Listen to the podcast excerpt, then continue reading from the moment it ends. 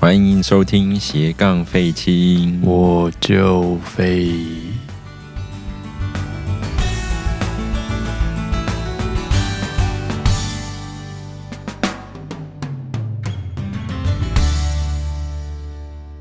哦，欢迎大家来到今天的节目，欢迎再次收听。对，那今天是我们教师之路这个系列的第二集。嗯哼，那这个系列呢，我的第二集我们要稍微来谈到，就是说，呃，因为现在可能不论是你可能还在师培，或者是你准备要面临实习的朋友，嗯，那因为其实我们以前啊，都是要先修完师培中心的课之后，接下来去实习，实习完之后才出来考所谓的教检。嗯，以前好像是这样。对，以前叫教检，那现在其实叫做师呃教师资格考试。嗯对，那这个考试呢，从应该是从一零八年开始吧，已经变成那个顺序有点颠倒。嗯我们修完培育的课程之后，下一步就是考试，嗯，然后考完之后才让你进到学校去实习。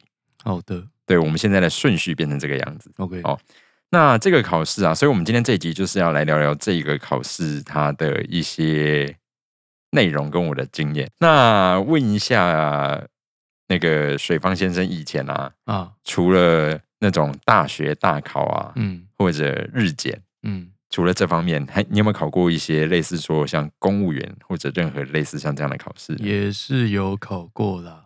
嗯，那有有什么样的考科吗？你还记得吗？什么样的考科？共同科目可能就国文、英文，我记得还有宪法跟法序之类的东西吧。这些都是必要的考科吗？，对对对，就是不管你考什么。就是对高普考，我记得都是这些吧。对，然后就是这些就是共同科目目。对，嗯了解，所以也是有分成所谓的共同科目跟嗯专业科目。是的。那专业科目就是看说你今天考的是哪一个项目。对，就是看你考一般行政啊，还是什么呃铁路行政啊，什么之类的。举了一个奇奇怪的例子，外交行外交特考之类的。所以他们就会有各自再有专门的考科嘛。对对对，那其实这个方式跟教检也是蛮像的。嗯好，那我们先来看一下，就是说教检啊，它到底考什么，嗯以及它的通过率怎么样？嗯首先，教检要考的东西哦，我们也是有所谓的共同科目。嗯那这个共同科目，我们其实就是两科，一个叫做国文，是大家都要考国文的。人生就是这样的。好，然后再来第二个就是所谓的教育原理以及制度。嗯哼，那这个科目啊，感觉这名字很笼统。我如果这样问，你知道他要考什么吗？就是考教育原理哦。教育原理，这是其中一科。哦，好对，，OK。那你觉得还有什么呢？还有什么？你刚念的什么？你猜猜看啊！教育原理跟什么？你你用你刚刚高普考的思维来想，嗯你觉得什么东西会是哦？因为这个是共同什么哦？因为我们前一个集节目有讲到说，其实有四张证照，嗯，然后分为幼稚对园、国小特教跟中等嘛。对，那你觉得这四个执照的共同科目嗯。可能会有哪一些东西？该不是什么班级经营那一类的东西吧？呃，班级经营不同阶段应该经营方式会不太一样，哦，可是他们都要经营了。对啊，但是经营的方式不一样，考起来可能会不一样。哦，那你有觉得什么是不管你哪个阶段都应该要懂的东西？我应该都要懂什么东西？呃，你用刚刚高普考的思维来猜猜看。教育心理学吧？呃，这对，这是其中一个。哦，那可能就是那一那一类的吧，教性教社有教社吗？教社有，嗯，居然连教社都有，教者也是哦。对，这四个就是哦教育原理哦所包含的四个科目。，OK，那也是书蛮多的，还有没有？这只是一半而已，我惨就是教学原理以及制度。哦，制度哦，对哦，原来有制度，对，还有制度这也哦是共同考科，然后就包含在这一科里面。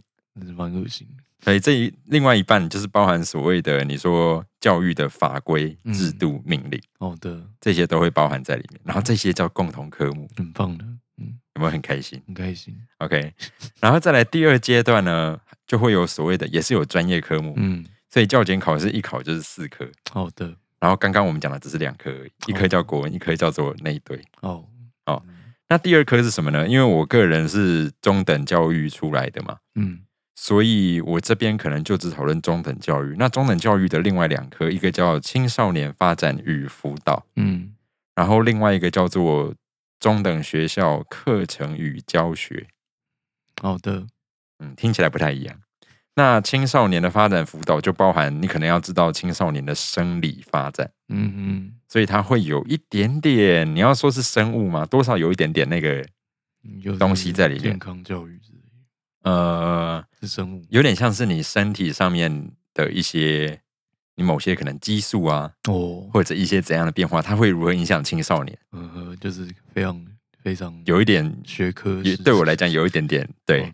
然后，诶，但是我这一科是我当年考最高的科目，我也不知道为什么。对，，OK，好，那再来第二个就是课程与教学，那这时候就会牵涉到什么课程设计啊，嗯然后或者你要说班级经营、嗯，教学评量，这些都包含在这一科里面。好的，哦，所以中等的话，大致上会是有这四个考科。哦，那再来就是我们要来谈到说，你今天想要取得这一张教师证书，它其实是所谓的及格制，嗯，也就是说，你只要达到它的门槛，你就可以取得证照。好的，对，那你觉得证照的门槛可能会是什么？呃，门槛你觉得呢？我就是什么，就是各科，嗯，各科都要六十分之类的。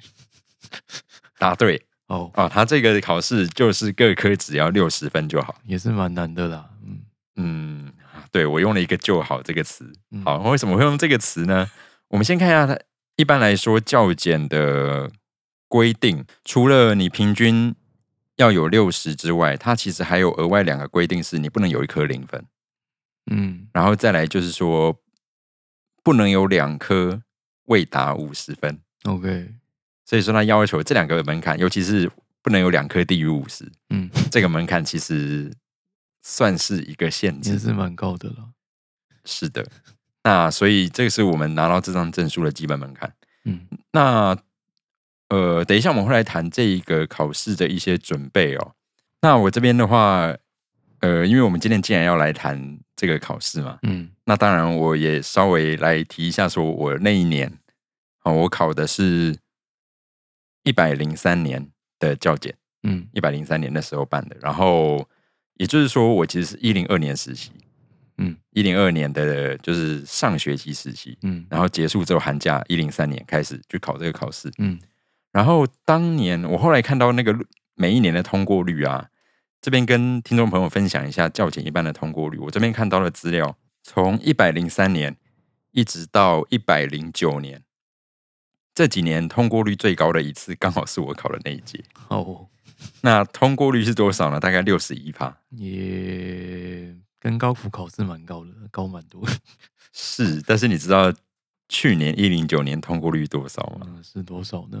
只有四十九趴。好哦，OK，这个差异其实有一点点大。嗯哦然后，如果你去看每一年的录取，呃，通过率不能说录取率，通过率的话，大概都落在五十几趴这样子的范围居多。嗯，哦，那有超过六十趴的，其实只有一零三年，哦，就是我去考的那一年，然后还有一零八年的第一次，嗯。因为一零八年比较特别，它是一个新旧制的过渡，所以那年办了两次考试，好的你两次都可以考。，OK，好那在这一次的考试里面，我个人的话，我最高的是所谓的青少年发展与辅导，嗯。那一年我这一科有到八十七分这样子。哦，不能再高的分数，呃，因为大多数，呃，我们先讲一下它的题型，通常是有六十分选择题，嗯。然后大概有四十分是手写，嗯哼，所以其实手写的比例非常的高。是的，好，那现在的话，就我看到有些考科啊，呃，我去看到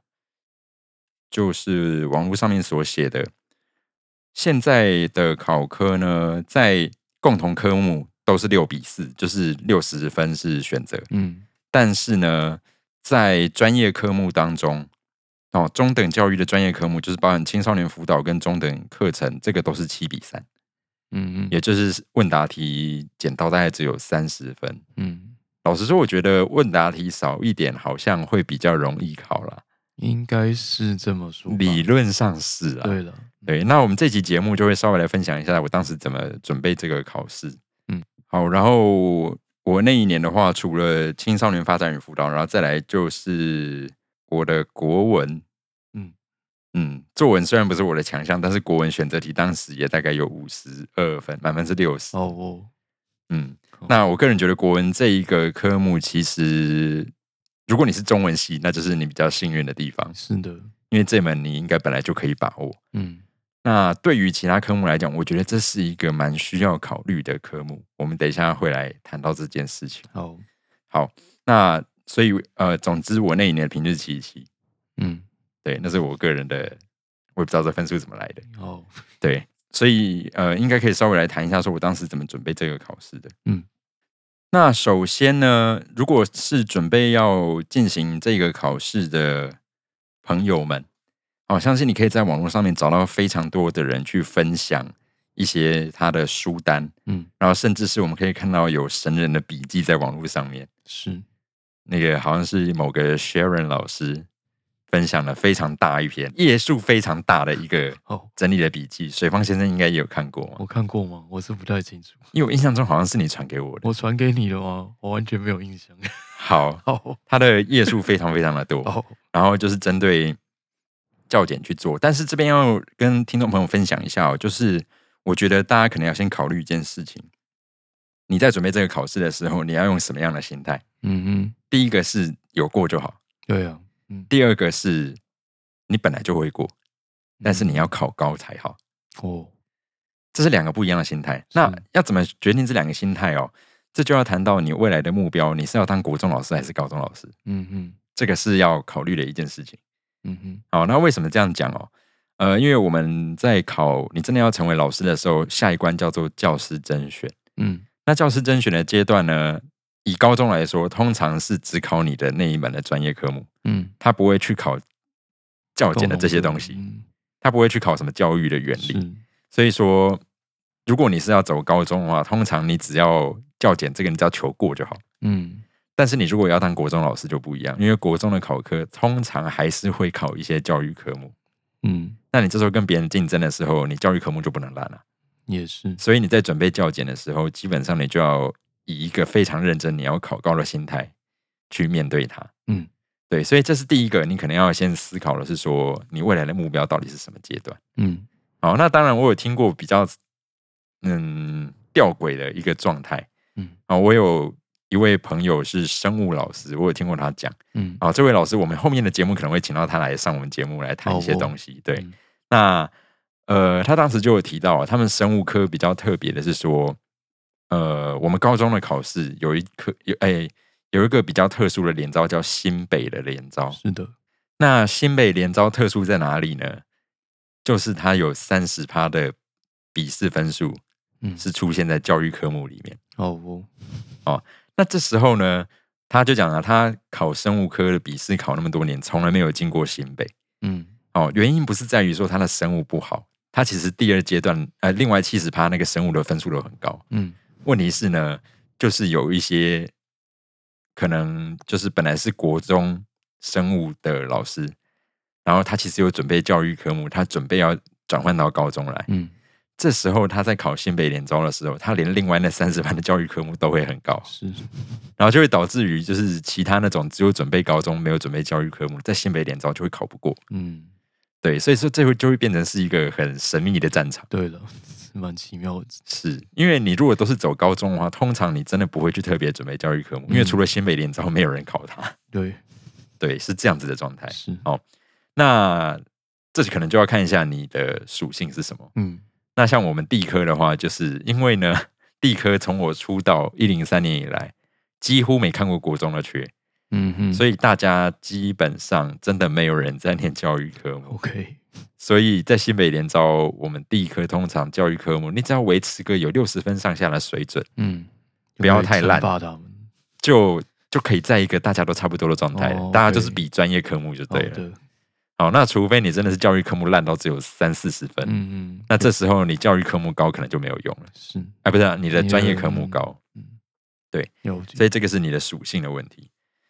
好，那再来就是准备的过程哦。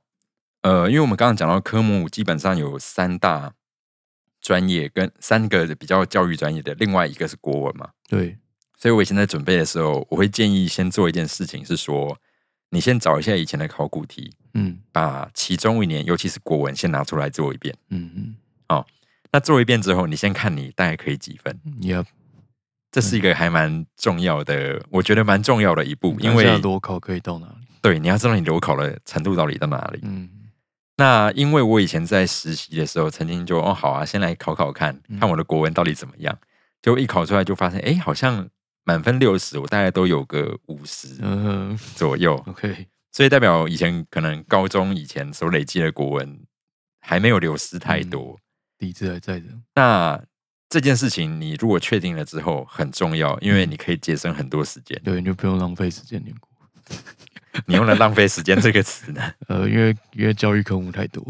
是对，你真的就不用花这个时间在上面。那这个其实会大大的影响你时间分配。嗯哦，所以我会觉得说，你抓个一两年的国文先写写看，嗯然后大概知道自己的状况。如果需要念的话，嗯，那就是大家的圣经，就是传说中的是的，抢救国文大作战就把它买回来吧。是，通常就是靠这一本把它看完，因为它的程度差不多就是国中哎高中学测而，已，差不多就那样。差不多就这样而已。哦，所以各位已经大学毕业了、嗯，哦，那这个把它稍微抓回来啃一下，大概国文的话就这样准备。该看的还是要看一下的。是，然后再来就是其他的科目哦。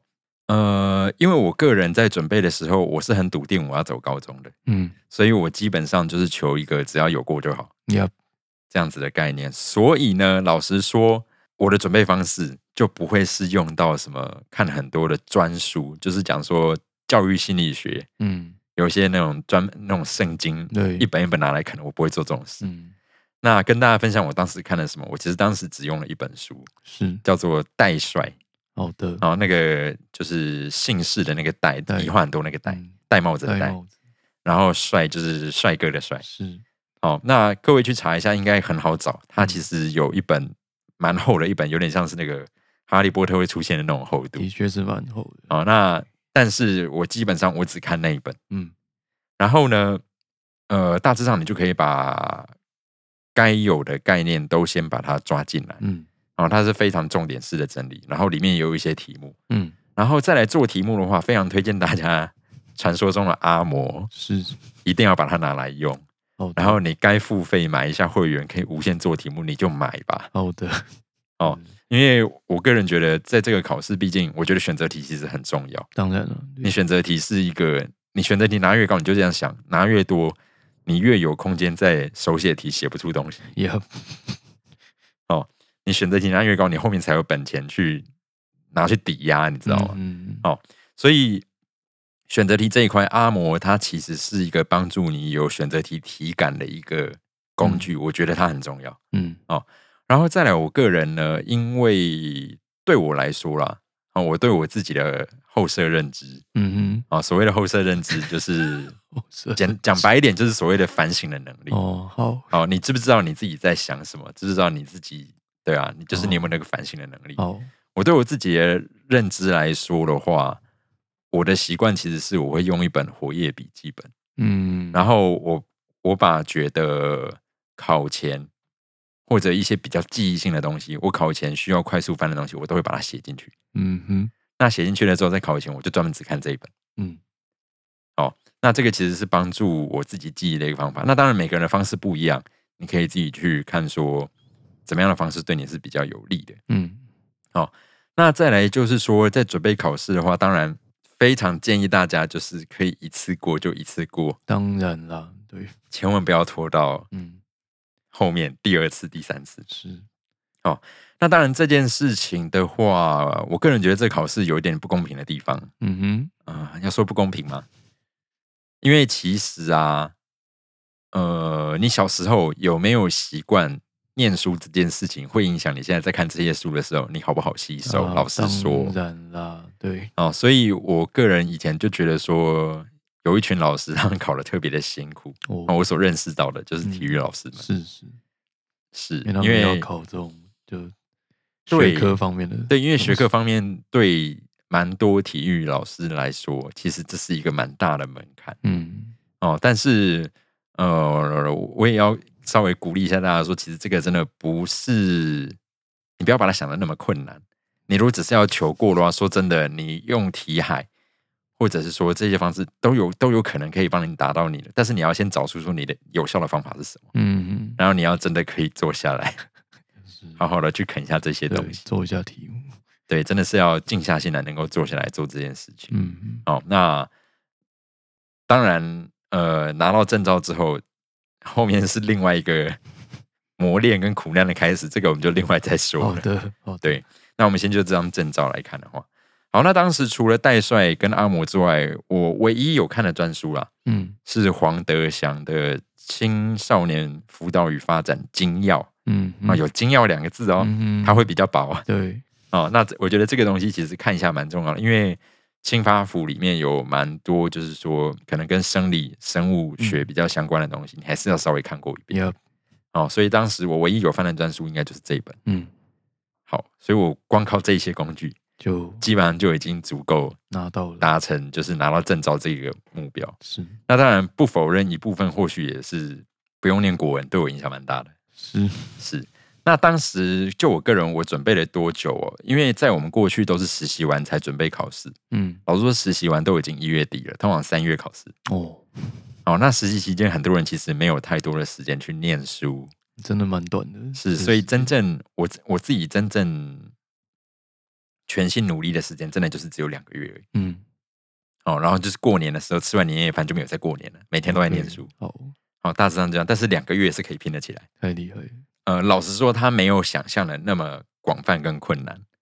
嗯，哦，他嗯的选择题，毕竟我印象中是四个选项啊。对啊，这四个选项，对，所以说其实呃，有一点稍微培养一下体感是有机会短时间之内做起来。OK，哦，所以大家就是不要放弃，就是 好好，好。那除了选择题之外呢，我们今天稍微可以跟大家分享的是所谓的问答题。是那水方先生觉得，觉得什么 如果今天一份作文给你改，因为听说你以前改过作文，啊？很弱的那一种，就是你需要给分数吗作文我要给分数吗？好像就是等地制的那一种那你大概会花多久看一份作文？因为那时候那个班的学生没有很多啊，所以可以慢慢看，没有关系。不过一份应该是不会超过一分钟吧？一分钟啊。好，所以连国小生的这个作文，你大概都花不到一分钟。嗯，好，哎，国小生，国小生反而字比较少吧？那国小生的中文能力比较不高，哦，你需要多一点时间去理解它。对，好，那呃，我这边有听说啦，嗯，就是一般来说，像是如果你是个阅卷老师的话，嗯听说一份的阅读时间通常是落在二十到三十秒左右蛮，惊人的一个时间。这是非常短暂的时间。对哦然后，但这样这个都只是听说。对，听哦，说如果有那个阅卷老师听到说不是的话，那抱歉哦听说而对我们只是已听说。那但是如果假设是这个状况，你觉得阅卷老师要怎么给分？要看该写到的关键字有没有写到啊。然好，所以后关键字嗯还有呢？关键字有没有写到，然后啊呃三十秒三十秒，可能会看一下有没有错字吧，就是错字三十秒之内抓错字，我抓得到错字，对，呃错字通通常都会自己跳出来给你看。是，但是你要怎么决定说，假设有两份感觉关键字有出现嘛？嗯，但是你要怎么决定说，因为其实假设有三十分的手写题，嗯然后你要怎么评断说这个可以给高点，那个没给那么高？假设关键字都出来了，嗯嗯，嗯，对，我要看字好不好看吧？天哪，我是不太想。你觉得如果你是阅卷老师，这个会不会影响你？我尽量不让它影响我。但假设你已经看了一千份了，哦，好啦，还是会影响。多少会影响，对不对？就是不可否认，我个人觉得说排版嗯，真的会影响阅卷老师一定会影响。是，人生啊。对，所以呢，在做问答题的时候啊，我们这边有几个，呃，虽然我 只有考过一次教检，然后说真的，我也不能代表阅卷老师去讲说他们到底是怎么阅卷的，嗯。但是大致上，呃，因为像我们在考教甄的时候，也会有很多手写题要写，嗯哼，好，那一些大概整理出来，好像比较容易拿到分数的规则，还是可以跟大家分享哦，首先，第一个就是说，先看清楚这一题有几分。嗯，我觉得这件事情很重要。对如果你要考试，这个是不论是教检或任何考试对，都很重要你。要看配分。先看好分数，嗯那分数越多，代表你应该要写的越多。是的，你字数要越多。是，那我们在教检里面有一个潜规则啦，大家都讲说一分就价值至少要一行，哇，那么贵哦。就是大概这样的概念，然后尽可能把整张考卷写到满嗯嗯，哦，就是他给你两那个两面的手写卷嘛，尽量就是写满。哦哦，但这个写满是什么？大家不要误会成就是写到完全没有空白，绝对嗯不是这样。哦，对，你是一个阅卷老师，你会想看到密密麻麻整份吗？是不会。绝对不会啊。嗯哦，那有个小技巧就是说，第一个条列式分段嗯，这件事情很重要哦，对。哦。然后再来，你在回答的时候啊，你看到那个一个问题，我们等下会分享一个过去的考题跟大家讨论看看，就是说。你看到问题的时候，首先你先把一些重要的定义先写出来。哦，你光定义写出来的时候，阅卷老师就会知道说，哦，好，你知道他在啊你有问什么，念书。嗯对你有念书嗯，好、这个可能就会先有点分数了。哦你先定义出来一些重要的关键字之后，再来，你再用条列式的方式去看你该回答什么。嗯哦，说说不定你他假设问你说有至少举出四种做法，嗯，那你就知道你至少该列四条嘛。是哦那这些都是呃，记得尽量用条列的方式，然后条列的时候记得不要那么傻傻的，就是说从左边贴到底，然后开始条列，不要，嗯哼，因为你是同一段里面嘛。你在同一段里面，以前国文写作都有教过啊，嗯嗯，对吧、你在里面，你其实需要前面要有缩排，要空格对，要空格。，OK。所以你在同一个大段里面的小标，嗯，小标你其实可以再往内缩个一两个，嗯其实看起来会更清晰，你更容易把它填满，你知道吗？，OK，哦哦，就是运用缩排，然后跟空格，嗯，然后切断，这样子你会很容易把整张考卷填满，好相对比较容易。好的，然后再来就是说版面的清晰感，嗯嗯，虽然我们都是用圆珠笔在写字，是，但是这个就是你在考前要稍微训练自己，就是说你的写字的速度要起来。嗯嗯，哦，因为你写字速度不够快，其实真的会来不及写。没错，哦，但是又要尽量写的容易辨认，嗯哼，然后美观大方，美观，然后字要大方一点。嗯哼，好那这些是一些基本的概念。那但是，但是有一个状况，假设你今天看到一个题目真的不会写怎么办？怎么办呢？你觉得这时候你会怎么办？会怎么办呢？我个人吗，对啊，我个人先用自己的话把题目重复一遍。重复一遍吗？对，哎、这个其实是一个蛮可以赌的技巧，你知道吗？嗯，就是你有一点墨水的分数。好，我们用实际的例子来问一下水方先生好了，好像很惨。来看一下你会怎么答。哦，我好，我举一个我一百零三年的时候，我们青少年辅导与发展的问答题。哦，哦，因为这一份问答题四十分，我好像有拿到三十一还三十二最后四十分问答题。对，然后所以这一份，因为我分数当时是还 OK，所以我觉得代表我的回答当时应该是还可以的，哦我所以我就用其中的一题来问一下。哦我好残酷哦。假设他其中有个第好第三题，果然是要问第三题。对，然后他又说题目是说国二的大华看到隔壁的同学考试作弊，虽然他也很想偷看同学的答案，但是担心会被导师发现后受到处罚，所以他打消了念头。那他的第一小题是问说，嗯哼，根据 Koberg 的道德认知发展理论，嗯哼，大华的道德认知是在哪一个阶段？请说明这个阶段的特征。是很棒耶。对，假设你就是没念过这个，对我就是没有念过，那你要怎么回答这一题？就只好用就同理心来思 思考一下国二的大华到底想什么。我想想，这没有念书就没有分数。呃，好，你觉得会没有分数的地方是哪里？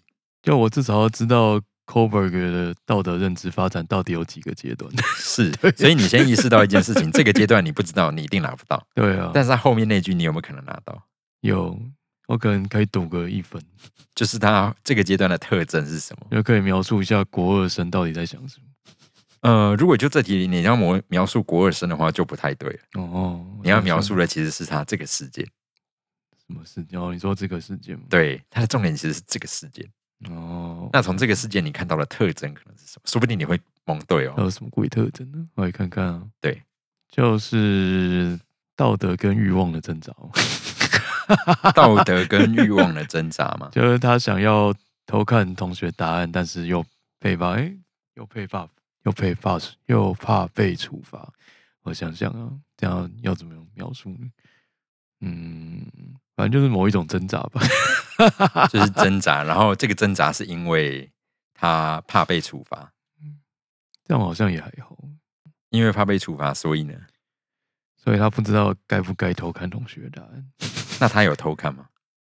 不知道。哦，没有、没有哦哦，对他没有。所以说他的整个过程其实是处在一个这个阶段的特征是说他知道会被处罚，而他为了规避处罚，所以他会压抑自己的嗯行为，哦，是吧？？真是老实说，你光这这样子把它写出来，应该就会有一定的分数哦，这样就有零点五分了吧可能可能有个一分吧，说不定。？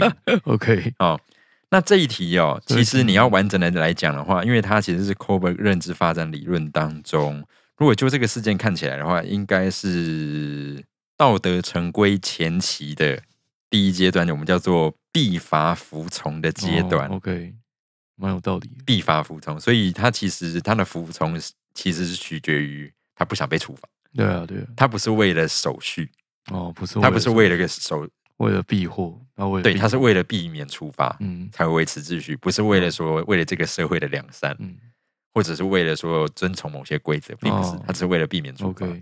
那所以说，当然关键字就是必罚服从对，这件事情。是那你如果这个写写出来，可能就是两分吧。是那剩下的两分就是你要怎么去叙述说这个阶段这个阶段的特征征。OK。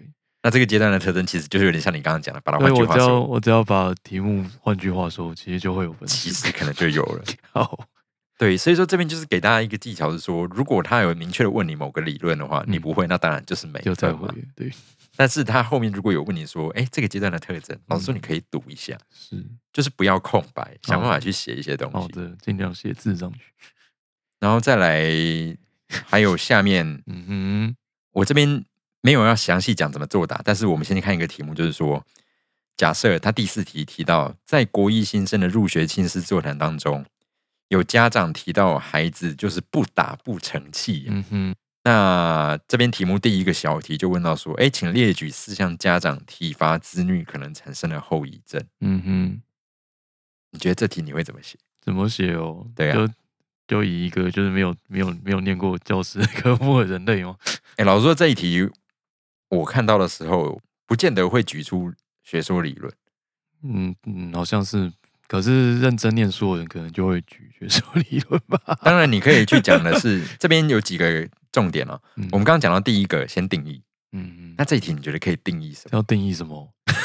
有什么好定义？定义体罚吗对，？OK，这我觉得这件事情很重要。哦，你知道这可以帮助你再升个一两行。也是啊，反正多写字上去。是啊，是啊，是啊。所以说他这边他题目讲说，请列举四项家长体罚子女可能造成的后遗症。如果是我第一个，我就会先定义，哎，所谓的体罚是什么？哦，定义体罚，对那体罚定义出来之后，才开始进到这个题目讲说对子女的后遗症后遗症。哦，那这个后遗症，你的出发点可能就可以从你所知道的，嗯像教心里面嗯哼可能提到所谓的负增强跟处罚是不一样的两件事情。哦哎、那这时候你就蹦出理论了，哦，也 是吧？是，先定义，然后再去讲你的论述嘛。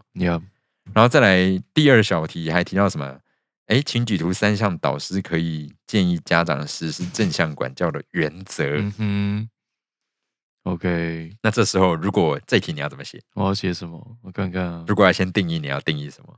正向管教，好像也只能定义这个对部分。正向虽然说我觉得这有点难定义啊。正向管教，对，什么叫正向管教？哈，这就要看你怎么发挥咯。，OK，然后正向管教完了之后，就是要来讲到就是三项，嗯，三项大致上就是这样子的做大原则。，OK，但是以这题你要注意到哦，前面讲了四项后遗症，嗯。它价值四分。；，Yeah，后面讲的三项建议，嗯。它却值六分。是哦，所以代表这一题比较他想要看到的其实是后面这一个。是，你身为一个这个班的导师，你在亲子座谈会听到这件事情的时候，嗯，你会给家长什么样的建议？好的，哦，所以其实你会发现这一题其实比较重要的是在后面这一个哦。